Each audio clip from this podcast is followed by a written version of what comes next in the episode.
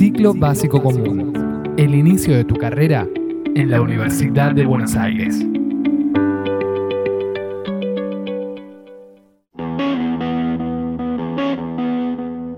Como en la Facu, la vida está llena de historias, de viajes, de encuentros y de enseñanzas. Pero todos tienen el mismo punto de partida. Las ganas de movernos hacia adelante. Bienvenidos al podcast oficial del Ciclo Básico Común. Yo soy Nato Epstein. Y yo soy Gonce Cheveste. Y juntos vamos a hacer un recorrido con personajes y figuras destacadas del CBC y de la Universidad de Buenos Aires para poder entender el mundo que nos rodea de una manera más copada. Para mí está buenísimo este momento para aprovechar, porque no siempre se da, digo, no siempre tenés la posibilidad de tomarte un tiempo para pensar qué hacer. Y es súper importante porque determina un montón de aspectos fundamentales de la vida. Enganchar uno con el deseo me parece que, está buenísimo. Y más en una situación como esta, donde forzosamente lo tenés que pensar, digamos, casi, ¿no? Es como, bueno, ok, paró la civilización. Todo lo que venía haciendo es, eh, me doy cuenta que lo hacemos bueno, por una cuestión casi, una inercia social. ¿Qué es lo que quiero? ¿Qué quiero? ¿Qué quiero hacer? ¿A dónde quiero ir? Y me parece que esto nos va a hacer poner las cosas en perspectiva. Nunca pensamos que la cuarentena iba a durar lo que está durando. ¿Te acordás cómo fue tu reacción al enterarte que no ibas a poder salir de tu casa? Todos los planes se fueron a una pausa obligada. El trabajo, el estudio, los encuentros, todo, todo se tomó una pausa. Y ahí, en la soledad de tu casa, ¿te pusiste a pensar en vos? ¿Por qué todos los días hacemos lo que hacemos? Juan Ruoco es divulgador científico. Está concluyendo la carrera de filosofía en la UBA y en este episodio nos va a ayudar a recorrer un camino de introspección. Adelante. Episodio 5. Pausa. Pausa. Pausa. Día 81 de aislamiento. Parece que pasaron años desde el anuncio del 21 de marzo, pero no.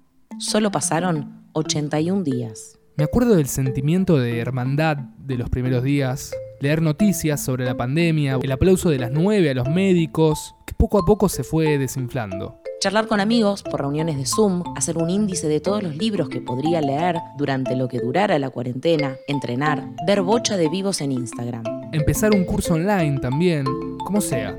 Puertas adentro, la vida tenía que ser, o por lo menos parecer, lo más normal posible. Llenarse de cosas para tapar lo que la realidad nos está diciendo. Hay cosas que van a cambiar, en la sociedad y en nosotros mismos. Y si nos ponemos a filosofar un poco, ¿cómo nos puede ayudar en estos tiempos? Para mí la filosofía es una práctica, ¿no? Es malo o bien, es casi una obviedad lo que estoy diciendo, ¿no? Pero es una, es una actividad cuya misión o, o a sí misma se otorga la misión de conocer el mundo, de alguna manera. A diferencia de, qué sé yo, del, del conocimiento científico, lo hacemos de una manera mucho más especulativa y nuestra materia prima son las palabras. O sea que nosotros tratamos de conocer o ver de qué está hecho el mundo a través de palabras, ideas, conceptos, y esto se viene desplegando hace, en una serie histórica, hace como, no sé, 5.000 años o un poquito menos en realidad. Y a partir de ahí tenemos como una práctica que se niega y se resiste a desaparecer, más allá de que en todas las épocas se va resignificando y parte también de la tarea de la filosofía es redefinir todo el tiempo qué es la filosofía. A mí me gusta decir que la filosofía es, una, es una gran incógnita de alguna manera, o es una manera de hacer ciertas preguntas o hacer preguntas al mundo acerca de lo que hay, acerca de lo que, lo que es, de cómo se conoce.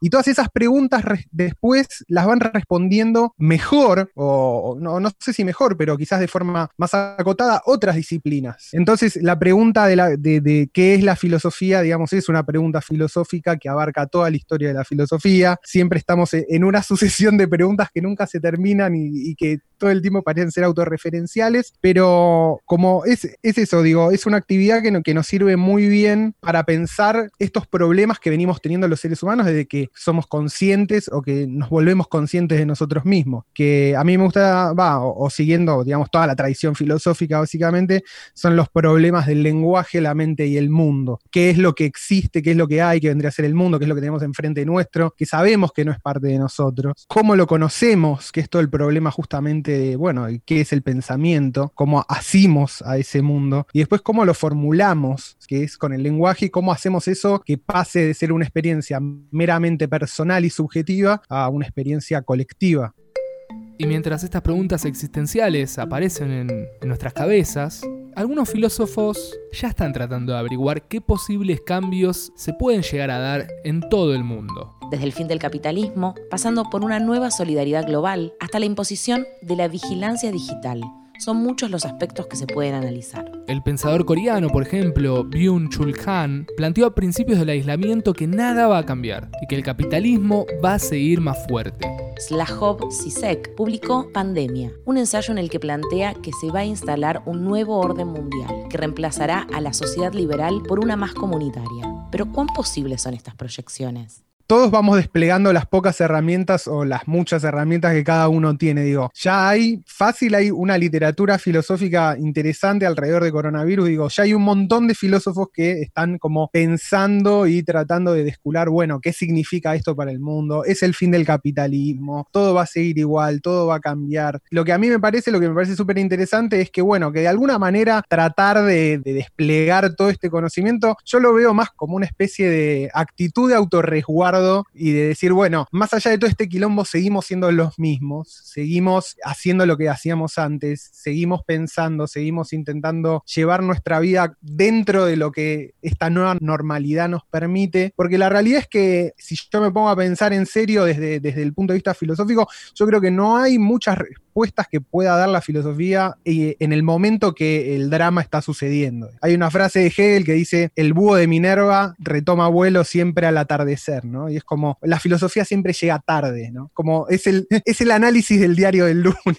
Es el día después, ¿no? Es como, bueno, ¿qué pasó? O, qué sé yo, ¿qué se desplegó? ¿Qué vimos? El otro día salió Wellebec, que es un escritor francés, y dijo, bueno, va a seguir todo más o menos igual. Hacer predicciones en este contexto, obviamente, todas las predicciones posiblemente fallen de alguna manera, pero me, me gustó como esa, esa idea que, del tipo de, bueno, es todo más, más o menos lo mismo, ¿entendés? y el mundo, y el mundo va a seguir como era, va a continuar, pero con algunas cosas cambiadas. Me parece que si nosotros, lo, lo, es que si nosotros aprovechamos ese periodo de gracia que tenemos de, de, la sociedad ah, común y corriente como para cambiar o mejorar o, no sé, estar un poco más contentos con nosotros mismos, me parece que puede ser súper valorable.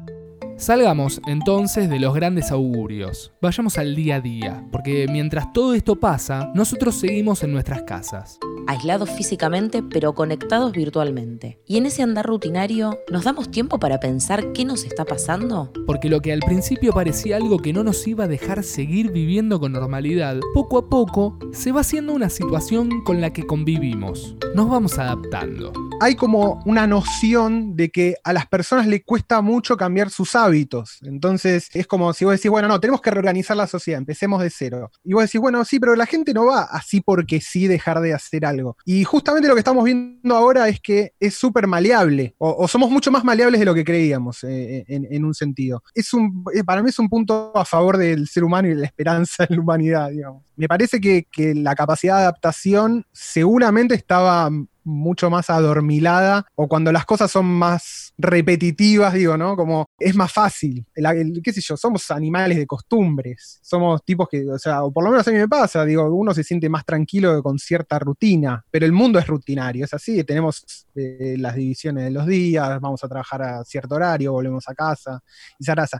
Y, visto eso roto, de pronto tenemos que desplegar todo un arsenal de, de recursos que se ve que teníamos en algún lado y nos vamos acomodando a esta nueva situación y vas viendo, bueno, cada uno se acomoda como más o menos puede, pero dentro de todo las cosas siguen andando. Y me parece que ese encontronazo es lo que eh, en algún momento te hace decir, bueno, te enfrenta un poco con lo arbitrario, si se quiere, que es la forma de la normalidad y las cosas que tiene la sociedad, digamos. Te desencaja de, ese, de esa idea de que el orden social es natural, me parece. Eso está bueno. O sea, se rompe un poco esa noción de que, bueno, el orden social es así porque siempre fue así y siempre va a ser así y nunca va a cambiar. Y de pronto nos encontramos en una situación donde no, no importa tu ideología, orientación erótico-sexual, sexual, digo, no importa nada, todos estamos como en esta situación, ¿entendés?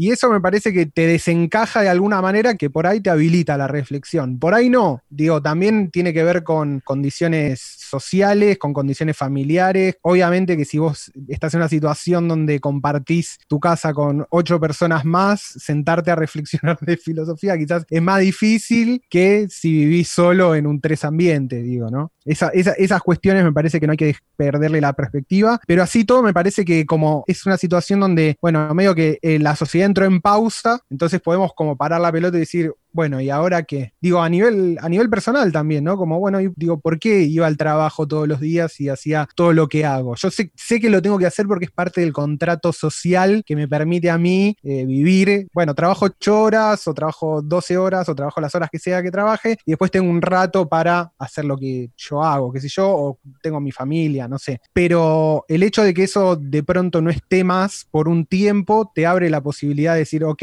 esta, esto es, es así porque de alguna manera todos estamos avalando que esto sea así. Entonces, estamos ante esa situación irrefrenable en la que ya no tenemos rutina. Ya no podemos hacer lo que hacíamos todos los días y empiezan a llegar los planteos, ahí, por lo menos, de cara al futuro. ¿Voy a seguir yendo al trabajo todos los días? ¿Por qué? ¿Me gusta lo que estoy haciendo? ¿Para qué? ¿Para quién? ¿Y ahora? Así, las preguntas empiezan a florecer. Y sí, finalmente estamos haciendo filosofía con nuestras propias vidas. A mí me encanta este terreno que es donde la filosofía empieza a volverse como autoayuda, digo yo. Hay algo que hay que hacer que es la introspección. Eventualmente uno tiene que reflexionar sobre sí mismo y si está contento con lo que está haciendo. Y ahí no te puedes mentir a vos mismo. Es muy loco, pero es como lo sentís, lo sabés. No puedes fingir algo que no te pasa. Digo, y me parece una, una práctica súper piola para hacer en, situación de encierro. Como para decir, bueno, una vez que pasé el, nivel del entrenamiento, o por lo menos que ya no siento el silbato ahí del perro de Pavlov y que voy a trabajar todos los días y qué sé yo. Viste que hay mucha gente que dice, no me gusta irme de vacaciones o me voy de vacaciones y a la semana me aburro. Bueno, hay que surfear el aburrimiento porque atrás del aburrimiento viene todo un montón de cosas que para mí están, digamos, como encorsetadas en la rutina, en la rutina laboral, en la rutina productiva, y la exigencia de ser productivos, por ejemplo. Pasaba mucho al principio de la pandemia, yo que escribo y que estoy medio en contacto con escritores, que estaban todos, bueno, ahora vamos a terminar el libro, la novela. No, ni en pedo. No, no podés. Yo creo que, o sea, no puedo. No puedo escribir, no puedo agarrar los proyectos que quería, porque estás, eh, la situación es otra. No es que estás porque vos querés tranquilo en el medio del bosque, en una cabaña sin problemas y te vas a escribir.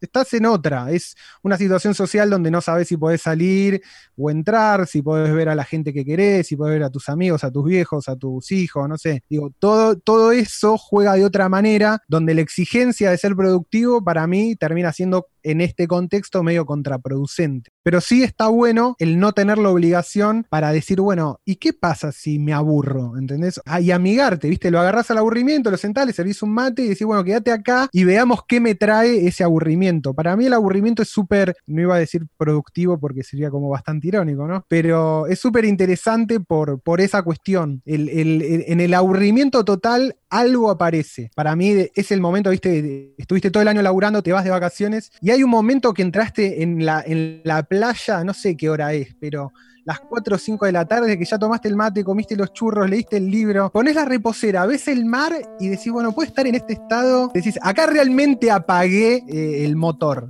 estoy descansando. Bueno, creo que es un buen momento para aprovechar eso, digo ese estado, como decir, bueno, aprovechar y descansar, hacer cosas que antes no hacíamos, probar cosas nuevas. A veces es un buen momento para eso, como aprovechemos esta pausa como para explorarnos más a nosotros. Conectarse con lo que uno quiere ser me parece que, que está buenísimo. Si te gustó este episodio, podés seguirnos en Spotify para escuchar todas las semanas uno nuevo. También te recomendamos que sigas la cuenta arroba cbcuba y arroba punto de partida ok en Instagram. Esto fue Punto de Partida, el podcast del ciclo básico común. Ciclo básico común. Ciclo básico común.